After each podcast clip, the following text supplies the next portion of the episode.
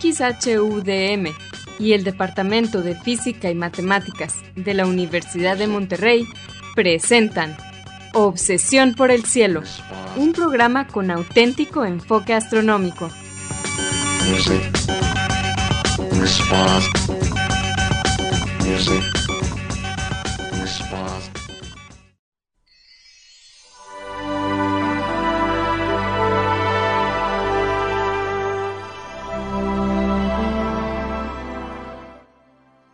Muy buenas tardes, sean todos bienvenidos a Obsesión por el Cielo, el único programa con enfoque astronómico y de exploración espacial en la ciudad de Monterrey y en la República Mexicana.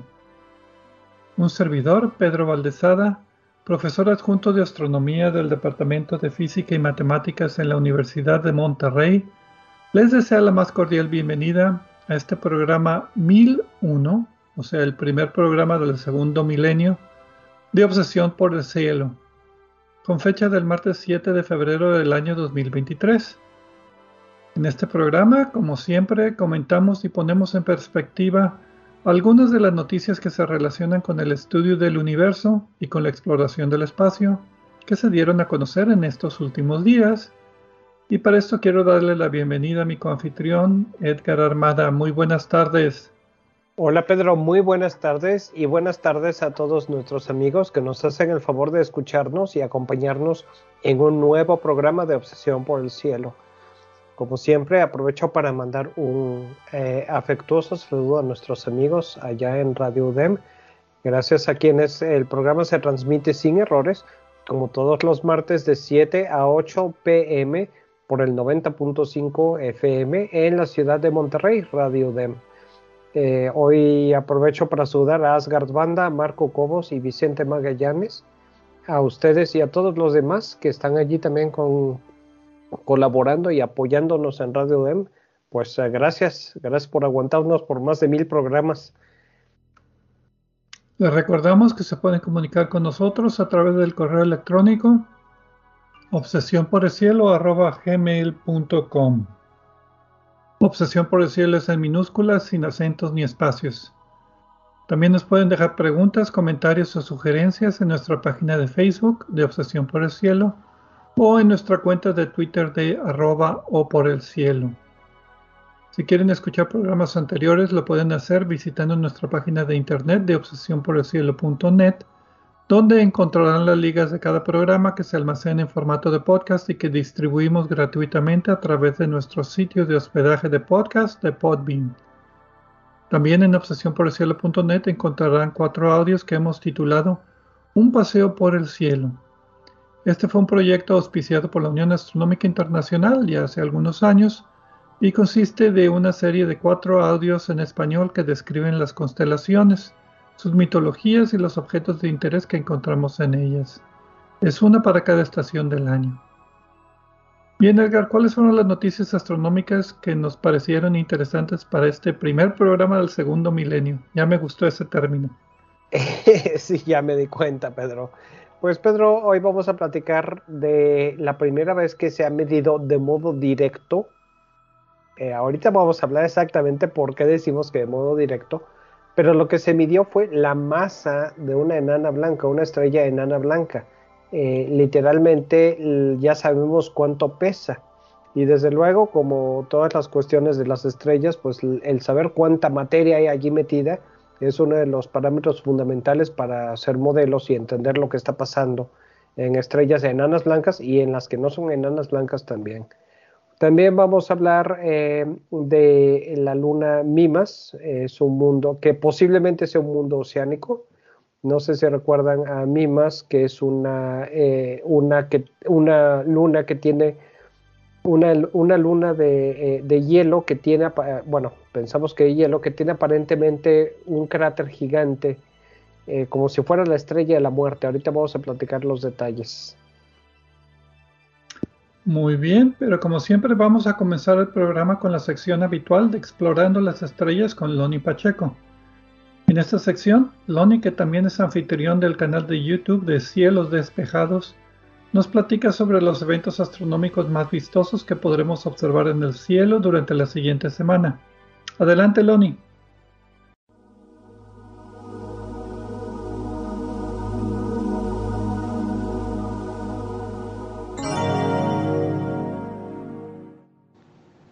Hola amigos, soy Pablo Loni Pacheco, instructor de astronomía en el Observatorio de las Termas de San Joaquín, donde me encuentran todos los fines de semana. También soy conductor del canal de YouTube Cielos Despejados, tu canal de ciencia y astronomía en español.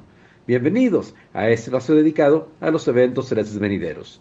Esto es del 7 al 14 de febrero de 2023. Los horarios estarán dados en tiempo del centro, que es válido para Monterrey, Guadalajara y Ciudad de México. Esta semana, la luna cruzará las constelaciones de Leo, Virgo, Libra y empezará a internarse en Scorpius. El jueves 9 de febrero, a las 10 y media de la noche, veremos a la luna en Virgo, haciendo pareja con la estrella Pórrima. En la mitología romana, esta era una de las parcas. La estrella es diminuta en apariencia, pero ¿cómo nos engaña la perspectiva? Pues Pórrima está relativamente cerca, a unos 38 años luz. Su diámetro es un 20% mayor al del Sol y produce tanta luz como cuatro soles juntos. Ahora bien, ¿tienen telescopio? Echen un vistazo a Pórrima usando grandes aumentos y, oh sorpresa, encontrarán que no es una sola estrella, sino dos gemelas de igual masa, brillo y tamaño que se orbitan mutuamente en un periodo de 169 años. Desde que se descubrieron en 1689, el sistema ha dado 10 vueltas en torno a su centro común de masa, como si fuera una danza tomadas de la mano. El viernes 10 de febrero toca el turno de que la luna acompañe por su recorrido celeste a la estrella más brillante de Virgo. Se llama Spica y tampoco está sola. Es más lejana que Pórrima, a una distancia medida en 250 años luz, y consiste en un sistema binario tan cercano que tardan solo cuatro días en orbitarse mutuamente. Son dos estrellas monstruosas comparadas con el Sol. La más grande y masiva emite 20.500 veces más luz que el Sol en todas sus longitudes de onda, es decir, no solo en luz blanca, sino en otras formas de luz no visible, como ultravioleta, rayos X y rayos gamma, además de luz infrarroja y ondas de radio. Así que la próxima vez que vayan a la playa y piensen que el sol quema demasiado, lo cierto es que estamos mejor con esta estrella que tenemos que cualquiera de las otras que veamos en el cielo. Ya en plan regional, hablando del sistema solar, esta semana tenemos planetas repartidos al anochecer y amanecer. A Mercurio, el planeta más cercano al Sol, lo veremos asomarse alrededor de las 6.15 de la mañana y no se alejará mucho del horizonte antes de que la luz del amanecer interrumpa nuestra observación. Los demás planetas se estarán contemplando en las primeras horas de la noche temprano. Estos son Venus, Marte y Júpiter. Venus es tan luminoso que si supiéramos exactamente dónde se ubica, y no hay bruma ni contaminación, lo podríamos localizar a simple vista en pleno día. Para la mayoría será más fácil ver su aparición sobre el suroeste desde las seis y media de la tarde. En el telescopio no se verá redondo como una perla, sino ovalado como un globo. Esto significa que está en fase. A las 6.45 de la tarde podremos sumar a la lista de planetas observados a Júpiter y Marte. Júpiter será el punto brillante que veamos arriba de Venus, y muy alto en el cielo, casi en el cenit, estará el resplandor anaranjado del planeta Marte, más anaranjado que rojo. En el telescopio, Marte se verá pequeñito y con una fase similar a la de Venus, y a Júpiter lo veremos cruzado por cinturones de gas oscuro y acompañado por las lunas que Galileo Galilei descubrió.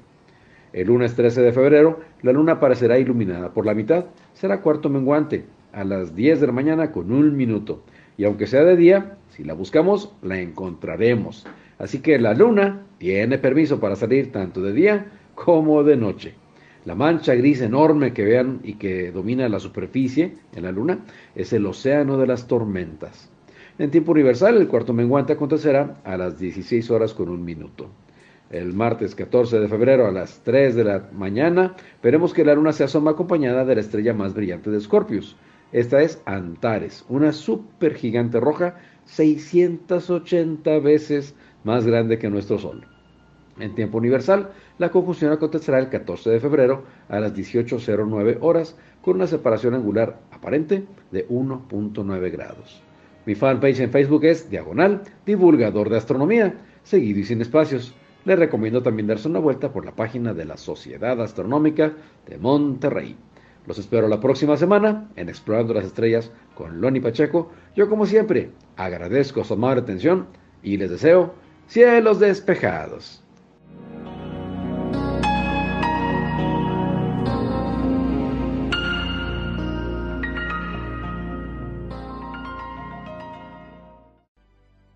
Muchas gracias, Loni, por tus efemérides astronómicas de esta semana. Y pues bien, aquí en Obsesión por el Cielo vamos a comenzar el programa esta vez con los premios astronómicos de Obsesión por el Cielo.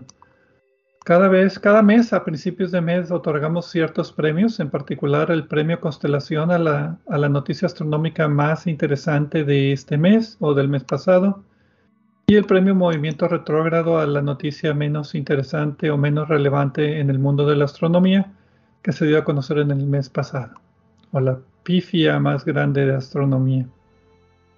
Entonces vamos a comenzar esta vez los premios de Obsesión por el Cielo con el premio Constelación a la mejor noticia astronómica de este mes de enero. Fascinating. Obi-Wan pues Pedro, en esta ocasión costó trabajo el encontrar eh, a quién darle el premio Constelación. En segundo lugar, quedaron varios eh, proyectos de colaboración entre astrónomos amateur y astrónomos profesionales. Hay algunos bastante interesantes eh, que tienen que ver desde proyectos de observación, análisis de datos, etcétera. Pero como digo, ellos esos quedaron en segundo lugar. En primer lugar, eh, lo tiene eh, el, Censo de Energía Oscura del Departamento de Energía de Estados Unidos, la Fundación de Ciencias y el Observatorio Interamericano de Cerro Tololo en, en Chile y este, todos los, grupos asociados que trabajan en este, porque completaron eh, una nueva liberación de las observaciones y el catálogo de tres 3.320 millones de objetos celestes del plano de nuestra galaxia. Eh, hay que aclarar que la cámara de materia oscura realmente pues es una serie de es un instrumento fotográfico diseñado para trabajar automáticamente y catalogar eh, varias cosas que son de interés para, para los que estudian materia oscura. Eh, cosas como eh, eh, eventos de microlentes gravitacionales, alteraciones ligeras en las formas de galaxias lejanas, por eventos gravitacionales también, y pues en general también distancias astronómicas en otras galaxias con detección de supernovas de tipo 1A,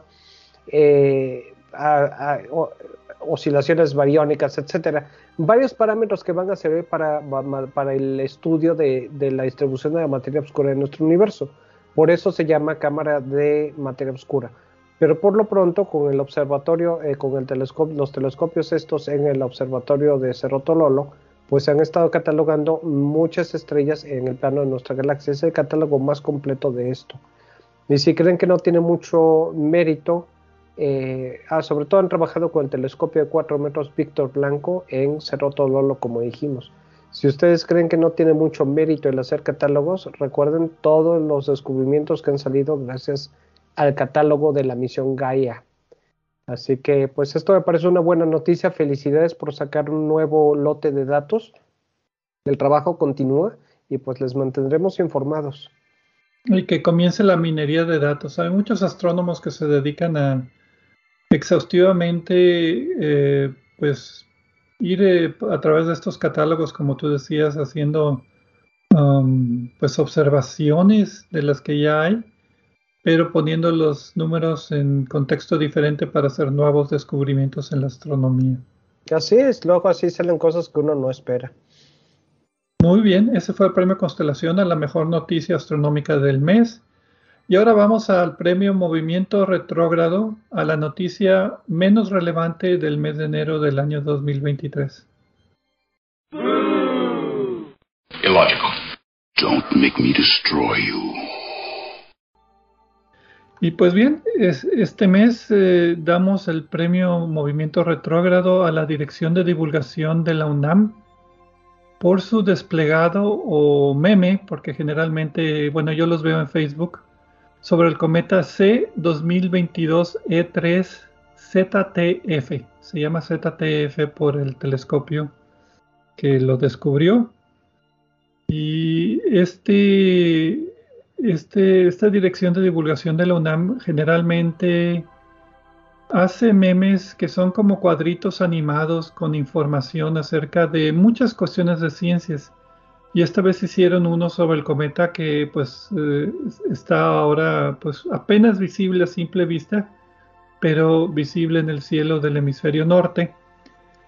Pero por alguna razón tuvo muchas fallas de conceptos que se les pasó. No sé si no lo um, vetaron bien, pero eh, en particular Pablo Loni Pacheco hizo una pequeña publicación donde pues eh, está mostrando todos los errores que, hubo en, eh, en, ese pequeño desplegado.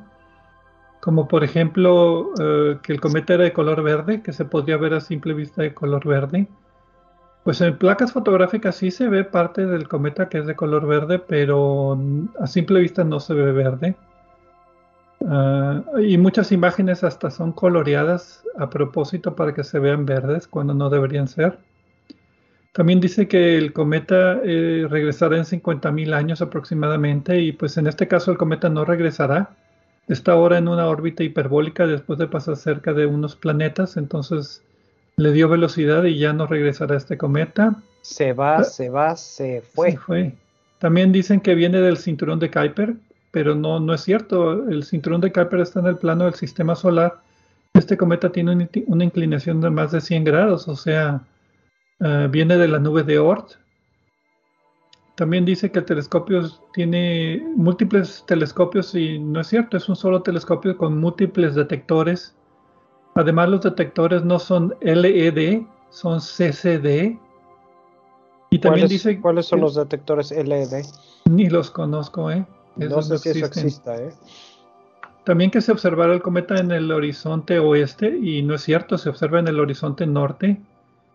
Eh, este cometa y dice que busquen una pelotita brillante cuando pues el cometa apenas se puede ver a simple vista.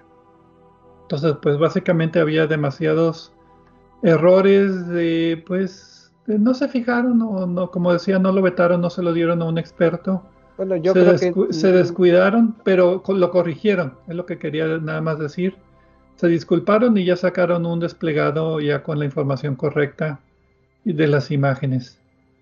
Sí, yo creo que ningún astrónomo vio esto, ¿eh? porque sí tenía muchos errores. Eh, y pues ah, eran, eran errores del tipo que comete alguien que sabe lo suficiente para ser peligroso. Pero sí tiene mérito, mérito que lo corrigieron. Sí, sí, yo cuando lo vi también hice así la misma expresión y pensé lo mismo. Dije, aquí se les pasó revisar la información pero pues ya lo dejé pasar, dije, no, pues ni modo, pero sí lo tomé en mente y sí cuando Loni Pacheco hizo las correcciones, dije, no, pues definitivamente un, pequeño premio Movimiento Retrógrado a la Dirección de Divulgación de la UNAM. Eh, ni modo, se, lo ganaron sin querer queriendo, como, como, como los premios Ig Nobeles. bueno. ¿Qué te parece si vamos a una pausa y regresamos? ¿Con qué noticia quieres empezar? ¿Con la de la enana blanca o la luna mimas? Pues empecemos con la de la enana blanca. Y por cierto, hace rato no dije, la, luna, la luna mimas es de Saturno. Entonces, eh, espérenos un momento y regresamos.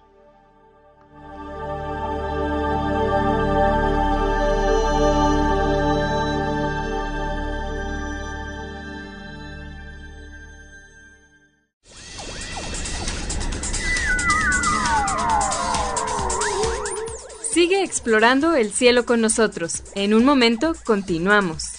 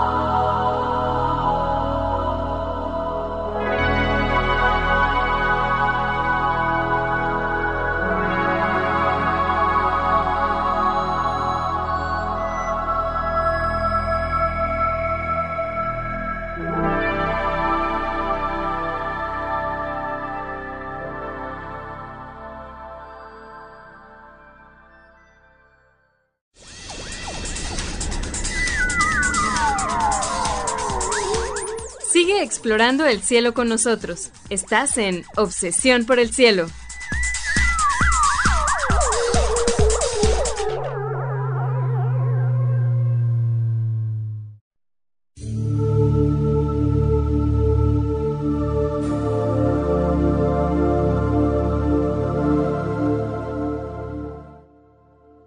Regresamos a Obsesión por el Cielo con las noticias astronómicas de esta semana.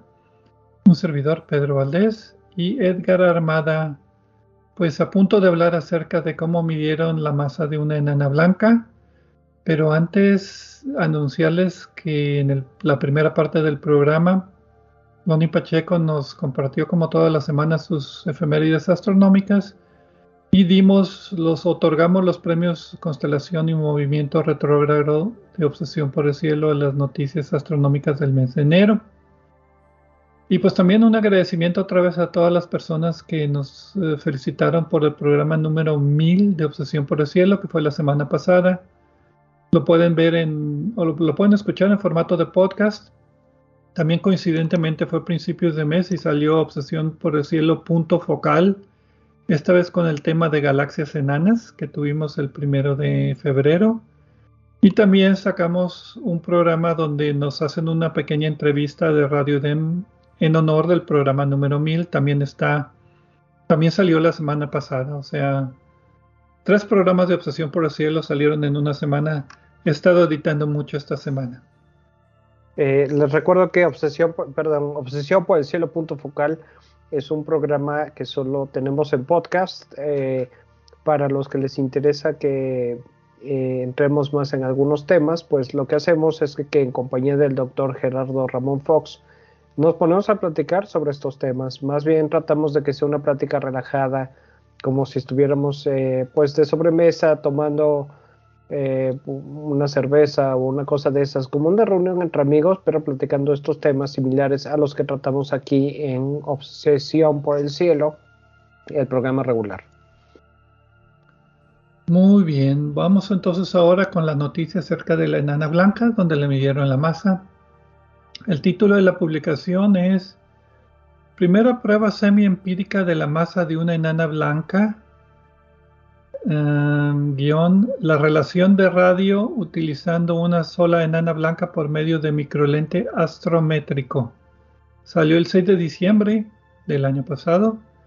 En los anuncios mensuales de la Sociedad Astronómica Real, también conocida como Monthly Notices of the Royal Astronomical Society, está eh, libre para acceso, cualquier persona la puede accesar.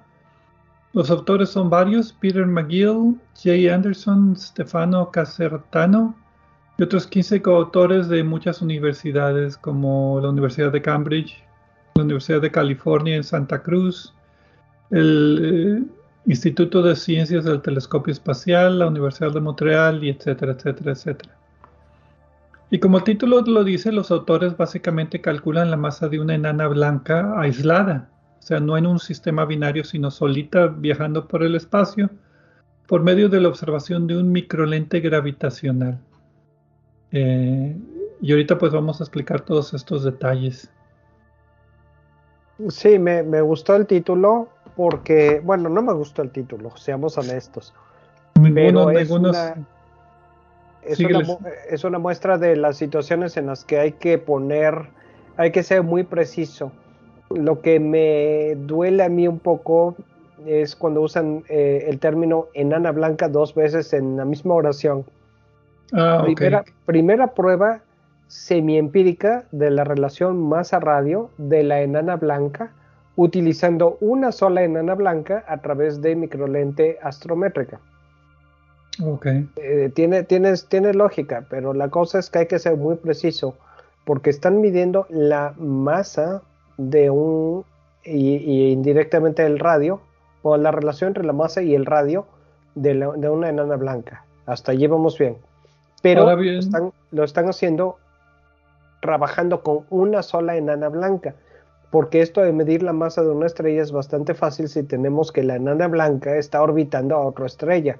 Porque entonces eh, podemos observar el efecto del tirón gravitacional entre las dos estrellas compañeras y eso facilita mucho el estimar la masa, sobre todo si es una enana blanca que eh, tiene ciertas, su masa está circunscrita a cierto rango.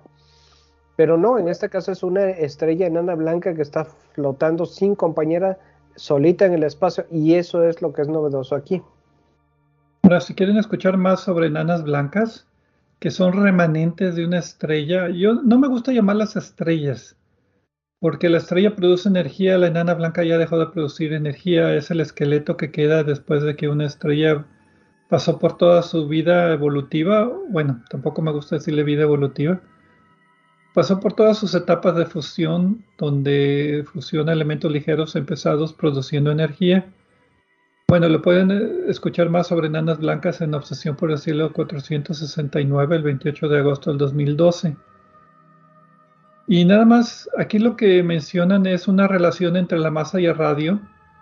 Y estos son modelos que se han hecho de enanas blancas donde como ya no producen energía, pues entre mayor sea la masa, en realidad la enana tiene menor tamaño. Entonces, dependiendo de muchas cuestiones como la composición y las temperaturas, que básicamente nos dice qué edad tienen estos objetos, y aquí, pues lo único que están haciendo es medir la masa. Y como tú decías, indirectamente con esta relación se puede medir el tamaño. Lo que ellos hicieron es que, eh, bueno, la enana, la, estrella enana blanca, aunque no te guste que le digamos estrella, es una que está eh, aislada relativamente, eh, está, bueno, está aislada, pero está cercana a nosotros. Entonces, es un, ha sido bastante estudiada y pues siempre es bueno tener cuando estás estudiando un objeto como el, caso típico de ese tipo de objetos, pues siempre es útil tener todos los datos que se puedan, ¿no? Eh, en este caso, pues no hubo sorpresas porque la medición de la masa fue básicamente confirmación de lo que se esperaba. Lo interesante es la técnica que utilizaron. El, micro, eh, el, lente micro, el lente gravitacional es eh, la forma en la que el un rayo de luz o la trayectoria de un rayo de luz se altera por la presencia de un campo gravitacional. Y desde luego el campo gravitacional que se utilizó es el de la estrella enana blanca y depende naturalmente de su masa.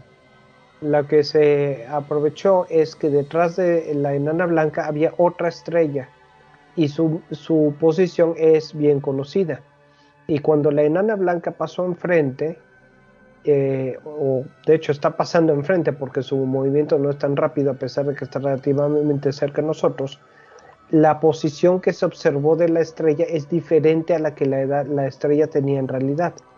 Y midiendo eso, ese efecto, eh, se pudo calcular cuánta masa tenía que haber en la estrella enana blanca para poder cambiar la observación, la posición que se observó de la estrella que estaba atrás. Esto ya se había hecho anteriormente en un experimento muy famoso que se consideró como una de las primeras pruebas demostrativas de la validez de la teoría de la relatividad con nuestro propio Sol. Pero en este caso es la primera vez que se realiza de esta manera con otra estrella. Los autores aprovecharon eh, las medidas muy precisas de la misión Gaia para determinar en el momento en el que la estrella debería estar en, la, en el punto exacto para poder hacer esta medición y realizaron luego las observaciones, la astrometría ya precisa con el telescopio espacial Hubble. O sea que combinaron datos de Gaia con datos de Hubble. Sí, el lente gravitacional, pueden escuchar el programa 633, el primero de diciembre de 2015, hablamos acerca de estos lentes gravitacionales en particular. Y este es muy pequeñito, por eso le llaman micro lente gravitacional. La enana blanca pues sí tiene una masa considerable. Ahorita llegamos a cuál fue el resultado de la masa. Pero aquí lo interesante es que eh, se pudo hacer la medición Hubo muchos problemas, como tú decías, con Gaia se predijo cuándo iba a ser el evento y después con el telescopio, con observaciones de Gaia se precisó cuándo iba a ser el evento. Las observaciones fueron entre 2014 y 2017. Vieron que la enana blanca iba a pasar enfrente de una estrella de fondo Y después entre mayo del 2019 y septiembre del 2020, con el telescopio espacial Hubble, tuvieron nueve sesiones de observación, cada sesión entre 5 y 14 exposiciones de 82 a 95 segundos, lo cual satura la imagen de la enana blanca. Como tú decías, está cerquita.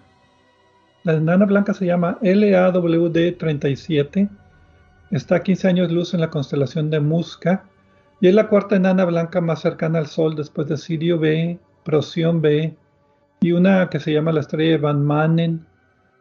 Tiene 100.000 grados de Kelvin de temperatura y es una de esas estrellas ya, como decía, enana blanca, que se piensa que es el resultado de una estrella tipo B de cuatro y media veces la masa del Sol que hace 1150 millones de años terminó su existencia y pues el, el, centro se está enfriando y el centro está hecho principalmente de carbono y oxígeno con algo de helio alrededor y muy poquito hidrógeno que viene siendo pues algo importante en esto y lo que ellos utilizaron fueron la medición de la estrella cuando pasaba enfrente de la estrella de fondo y el problema que tuvieron es que la estrella de fondo es menos brillante. Entonces, em, el reto fue medir la posición de la estrella de fondo con el contrastando con la saturación de la, de enana blanca, porque el ruido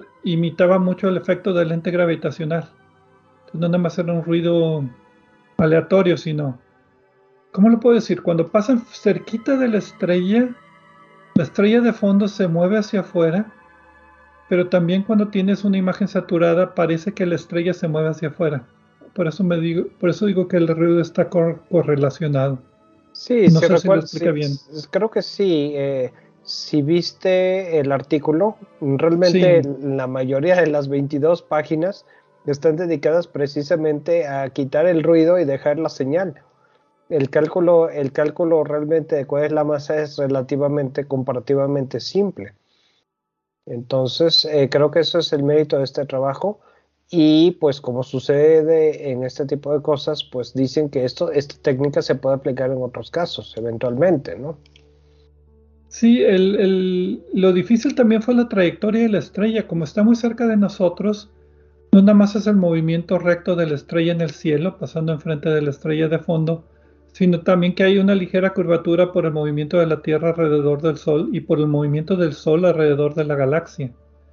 Entonces, eh, si te acuerdas ahí la curvita que venían era una curvita medio rara, no era una línea recta. Y entonces hay que sacar eso de, Ese es otro de los retos. Pero bien, como tú decías, el resultado era que lo que sabemos de enanas blancas está correcto. La masa que calculan para esta enana blanca es de 0.56 más menos 0.08 la masa del Sol. O sea, más o menos en términos un poquito más eh, conversacionales, un 56% la masa de nuestro Sol. Pero tiene un tamaño como del planeta Tierra, o sea, es muy pequeña. Sí, porque como ya no está produciendo energía, pues eh, se colapsó toda la masa y se aplastó allí, nada más que el núcleo. Es lo que quedó después de que la estrella dejó de existir. Entonces, esto los autores refieren, pues eh, está concuerda con los modelos de tamaño y de masa de las enanas blancas que son de este tipo con, carbono y con oxígeno y sin hidrógeno en la atmósfera. Entonces, eh, los autores dicen que si hacen más observaciones de Gaia después de que pasó ya cerca de la estrella, pueden calcular la trayectoria mejor y bajar ese porcentaje de error un factor de cuatro veces, o sea que sea un error de más menos 0.02 masas solares. Entonces esperan en el futuro utilizar datos de Gaia para mejorar todavía las observaciones que se hicieron con el Hubble. Pues sí, eso es, eso es, eso es interesante, realmente no es algo tan novedoso. Lo novedoso aquí es que es la primera vez que se hace y pues también que gracias a Gaia por no mencionar, mencionar el Hubble, tenemos datos ultra precisos. Y también esta estrella en particular fue perfecta porque está bastante cerca de nosotros. Entonces, aunque sí complica un poco el aislar el ruido, también eso nos da mucha certeza sobre lo que, sobre los cálculos, ¿no? Muy bien, vamos entonces a... Ah, no, nada más un detallito. Creo que esto también lo hicieron antes en un sistema que llaman Stein 2051b, que es un sistema binario con una enana, estrella enana roja, junto con una enana blanca, que está a 18 años luz, esta vez en la, constelación de Camelopardalis. En el 2017 ellos dicen que midieron un lente gravitacional donde sacan la masa de la enana blanca pero ahí está la complicación de que también de alguna manera tienen que tomar en cuenta la masa de la enana roja que no es bien conocida. Las enanas rojas son famosas por tener una gama de masas pues bastante amplia. Y pues eh, como tú decías, el caso es que esta es la primera vez que se hace de forma aislada, aunque ya se ve utilizado una técnica similar, pero con otra complicación extra que es el sistema binario. Sí, porque en, la que dices está en 2051b era una estrella doble. Bueno, y lo sigue siendo, ¿no? Entonces, aunque eso sí facilita las cosas, a veces también lo complica. Y el mérito aquí es que lo hicieron con una estrella eh, solita. solita y que de casualidad pasó frente a otra estrella mucho más lejana y aprovecharon esto. Muy bien.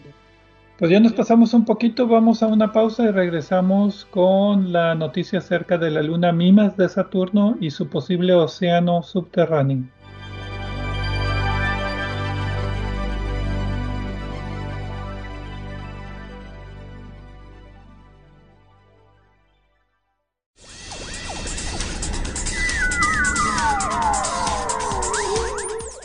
Explorando el cielo con nosotros. En un momento continuamos.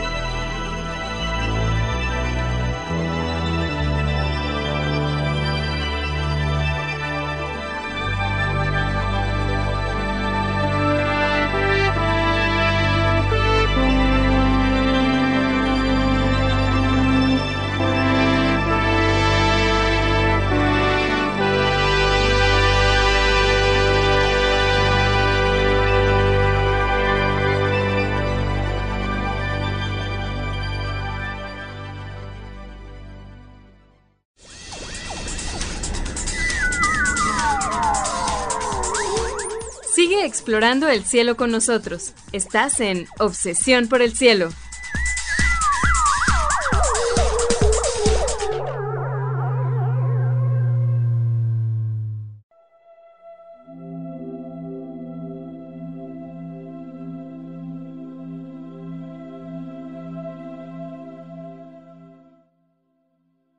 Regresamos a Obsesión por el Cielo con las noticias astronómicas de esta semana.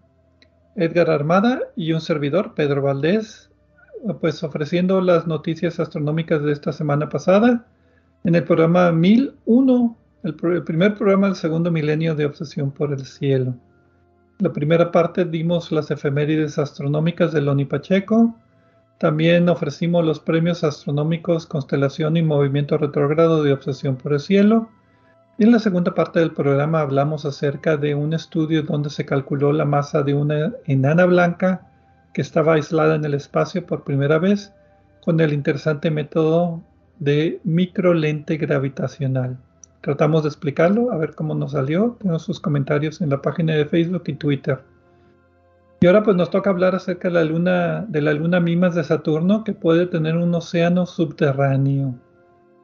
Y, lo, cual, como tú decías ahorita, no es exactamente noticia. Pero. Pues, eh, ya, ya, tenemos Europa, la luna de Júpiter, Ganímedes también parece que tiene. En Saturno es Encelado, que tiene geysers, que muestra que tiene agua subterránea. Y pues ahora Mimas. Sí, sí. ¿Encelado o Encédalo? Eh, encelado, ¿no? ¿Encédalo o Encelado? No me acuerdo. Uno de los dos, ya me confundí. no, ensalada es lo que comiste ahora. Es lo que comió hoy a la, hora de la comida. No, es lo mismo, se parece, pero no son lo mismo. Qué payasos estamos hoy, ¿eh?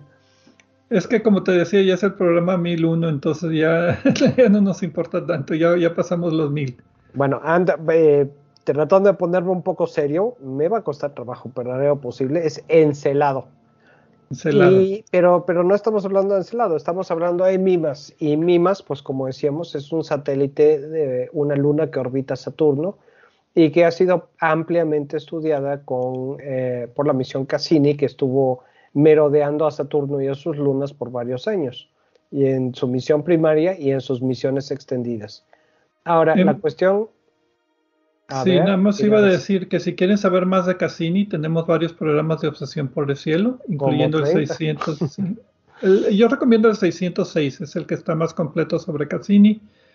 Y tenemos el programa 660 y 661 que trata sobre las lunas de Saturno, que no es Titán. Titán es la luna mayor de Saturno y tenemos varios programas de Titán, pero en el 660 y 661 pueden saber más acerca de otras lunas de Saturno, incluyendo Mimas. Ahora sí, perdón, adelante. Bueno, eh, Mimas es, era un gigante que era hijo de Urano y de, y de la Tierra Gea. Eso según la mitología griega pero como este programa es de astronomía, vamos a hablar sobre Mimas, que resulta que es una luna a la que yo le digo, y Pedro también, de repente, la que es la estrella de la muerte. Y la razón por la que hacemos eso es porque tiene un cráter gigantesco que estuvo a punto de desbaratar a Mimas. Quizás eso es una exageración, de hecho eso es algo de lo que mencionan en el artículo. Pero sufrió un impacto colosal que dejó un cráter eh, probablemente el cráter más grande del sistema solar en relación al tamaño de su, del objeto. Hay algunos, ha habido algunos impactos más grandes, incluso en nuestra propia luna, pero son eh, son cráteres que ya no, no, no están ya nada más quedan las huellas indirectas. En este caso se ve eh, pues la superficie toda cubierta de cráteres de varios tamaños, pero nada excepcionales, y un cráter gigante eh, que parece como el, rayo, el, punto focal del rayo que disparaba la estrella de la muerte en las películas de la Guerra de las Galaxias. Ahora bien, para dar un poquito más de números, el diámetro de la Luna es de 400 kilómetros y el del cráter es de 130 kilómetros, o sea, es una tercera parte del tamaño de la Luna en comparación. Y para, Mimas, pues se consideran dos opciones posibles. La primera es eh, que haya, que esté totalmente cubierto de hielo hasta su núcleo rocoso. La segunda es que debajo del núcleo rocoso y antes de llegar, perdón, encima del núcleo rocoso y antes de llegar al hielo de la superficie haya ah, un océano líquido que como, se, como es casi un hecho que existe en la luna Europa de Júpiter. Aquí estamos hablando de Saturno. La densidad de Mimas es de 1.15 gramos por centímetro cúbico, que es la densidad del hielo. Lo que indica es de que la luna está hecha principalmente de hielo o agua o alguna combinación. Y si tiene núcleo rocoso debe ser pequeño, si no la densidad promedio sería todavía más grande. La, cuestión es que eh, cuando estaba en su etapa final en la misión de Cassini, eh, detectaron una oscilación extraña, eh, le llaman liberación, que es parecida a la oscilación de nuestra luna, que de repente presenta un poquito más de un lado que del otro y de un poquito más, de manera que aunque siempre da la, nuestra luna el mismo, la misma cara a nosotros, vemos un poquito más. Este es un movimiento parecido, es una oscilación en la rotación de Mimas que detectó Cassini y esto sugiere irregularidades en su interior. Eh, es, la única forma, bueno, es una de las formas más razonables y obvias de explicar este, este movimiento. Entonces, consideremos que sí tiene un, un, océano debajo, a pesar de que su aspecto no es el de una luna como Europa. Y con base a eso, pues los autores empezaron a, investigar eh, las características que podría tener un, océano y se basaron en modelar el impacto gigante del cráter este, el cráter de, del rayo de la muerte, el cráter Herschel, que es su nombre, o el astrónomo Herschel, obviamente, algunos de los Herschel, porque fue, hubo más de un astrónomo eh, eh, Herschel eh, y su hermana, ¿no? Los dos eran astrónomos. Y hijo también. ¿Perdón? El ah, hijo el también. Sí, de hecho, el hijo. Muy buen punto. La cosa entonces es que con base a esas simulaciones concluyen eh, que lo más probable es que el hielo que cubre la superficie se haya disminuido después del impacto y que posiblemente continúa eh, disminuyendo. Le estiman una, eh, un espesor de 30 kilómetros. Otros eh, modelaciones pensaban que podría tener 55 kilómetros en el momento del impacto. Y esa diferencia la, la, explican diciendo que el impacto provocó que el hielo se fuera haciendo más, más delgado y eh, que no estaba, no estaba congelado hasta el fondo, hasta, hasta, la, hasta, la, hasta la roca firme en el momento del impacto. Ah, ahora bien, fíjate que se nos pasó decir el título del artículo y los autores. Sí. El título es Rastreando la evolución de un océano dentro de Mimas utilizando la cuenca del impacto Herschel. O sea, ya ni cráter le llaman, le llaman cuenca. Salió el 26 de diciembre del 2022 por Geophysical Research Letters, también está libre disponible. Y los autores son Denton y Roden, dos autores que trabajan en el Southwest Research Institute, creo que de Boulder, Colorado, porque también hay un Southwest Research Institute en San Antonio, Texas. Sí, eh, no me fijé en ese detalle. Eh, aquí, aquí, tengo el artículo, pero, pero mejor sigamos hablando de, esto. La cosa mm. es que eh, si eh, Herschel, el impacto, se hubiera formado con el hielo, con el grosor que se cree que tiene ahora, eh, hubiera destrozado toda la corteza de hielo. Y esto no sucedió. Entonces, la idea es que la corteza antes era más gruesa y que Herschel pegó y derritió bastante agua debajo de la corteza. Eh, pegó o, que la, eh, o que el hielo se está derritiendo por algún otro fenómeno debajo de la corteza, pero que ahora es más delgada eh, y, en el, y en el momento del impacto era más gruesa. Otra conclusión es que además de que se ha estado haciendo más delgada desde el impacto esta corteza de hielo, eh, eso también explica la ausencia de fracturas en el hielo de Mimas, en la superficie. Y por eso es que dicen que es un planeta oceánico oculto, porque por los cráteres en la superficie, pues tiene un aspecto de planeta rocoso, ¿no? De, luna rocosa sin agua en la superficie. Bueno, eso, es, eso no es correcto, porque sabemos que tiene mucho hielo en la superficie. Pero, pero no, se, no se adivina por las características de la superficie que debajo pueda haber un hielo, un hielo líquido. Sobre todo si lo comparamos con la luna Europa, que tiene muchas desquebrajaduras porque la corteza de hielo es delgada y se ha movido el hielo. O Encelado, Encelado era así, ¿verdad? ya me confundí. sí, que, que, tiene grietas activas por donde está saliendo agua en forma de geysers. Entonces aquí, aquí no se nota nada de eso.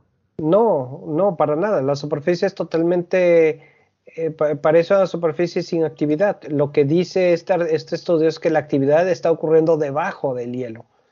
Y pues también, desde luego, la interacción gravitacional con otras lunas y con el mismo Saturno, eh, pues sí le, da cierta energía eh, y, puede crear calentamiento por la deformación de la, de la corteza, como sucede definitivamente en el caso de Europa, ¿no? Sí, aquí la luna eh, Mimas tiene muchas resonancias orbitales con otras lunas y con los anillos de Saturno. La división de Cassini en particular es producida por la luna Mimas. Si una partícula en la división de Cassini orbita a Saturno dos veces, pues es el tiempo exacto donde Mimas le da una vuelta a Saturno. Entonces se llama que es una resonancia 2 a 1.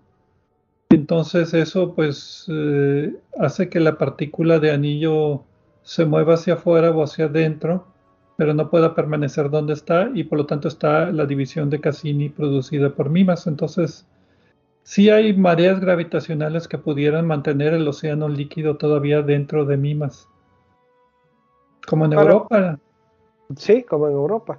Para mí lo más significativo aquí de este artículo es bueno, varias cosas. La primera es que puede haber lunas como, como, como mimas que tengan, eh, que sean en, realidad planetas oceánicos, pero que no parecen serlo.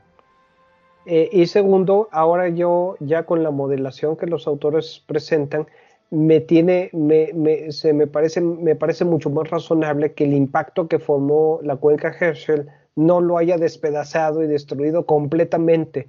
Así de grande es a Mimas.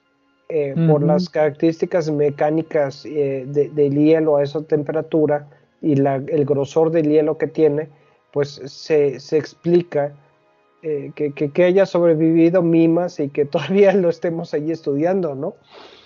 Sí, ahora si ves a Mimas del lado opuesto de la cuenca de Herschel, es un terreno caótico, o sea, se nota que el impacto eh, transmitió ondas de sonido, terremotos básicamente, vibraciones, hacia el lado opuesto y del lado opuesto se formó pues este terreno caótico por, por el desplazamiento de, las, de la corteza.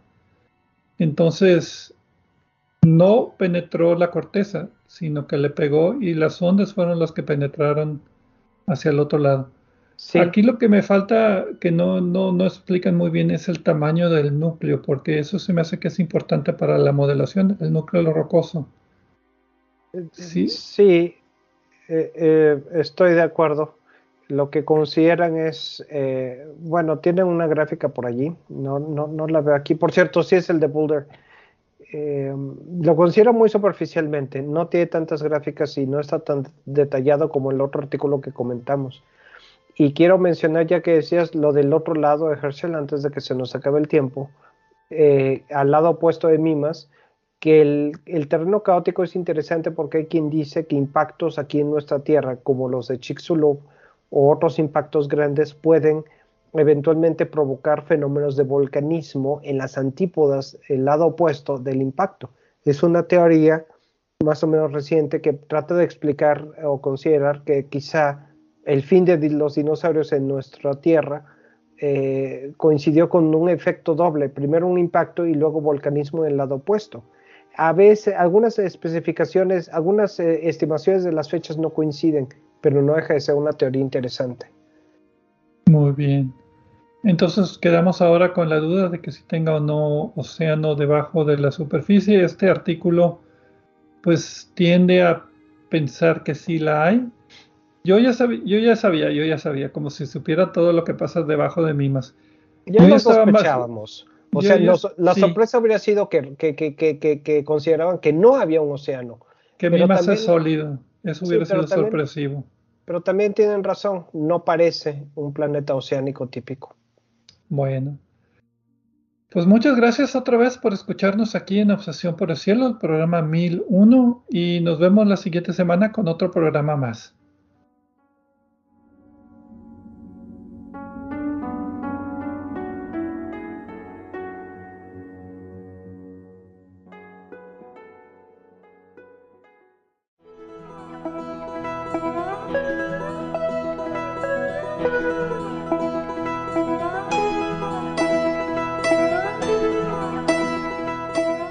Les recordamos que a través de nuestra página en Facebook de Obsesión por el Cielo pueden encontrar vínculos a sitios con más información sobre el programa de cada semana. También pueden sugerir temas, hacernos preguntas de astronomía y encontrar los podcasts de cada programa. Gracias por acompañarnos en una edición más de Obsesión por el Cielo.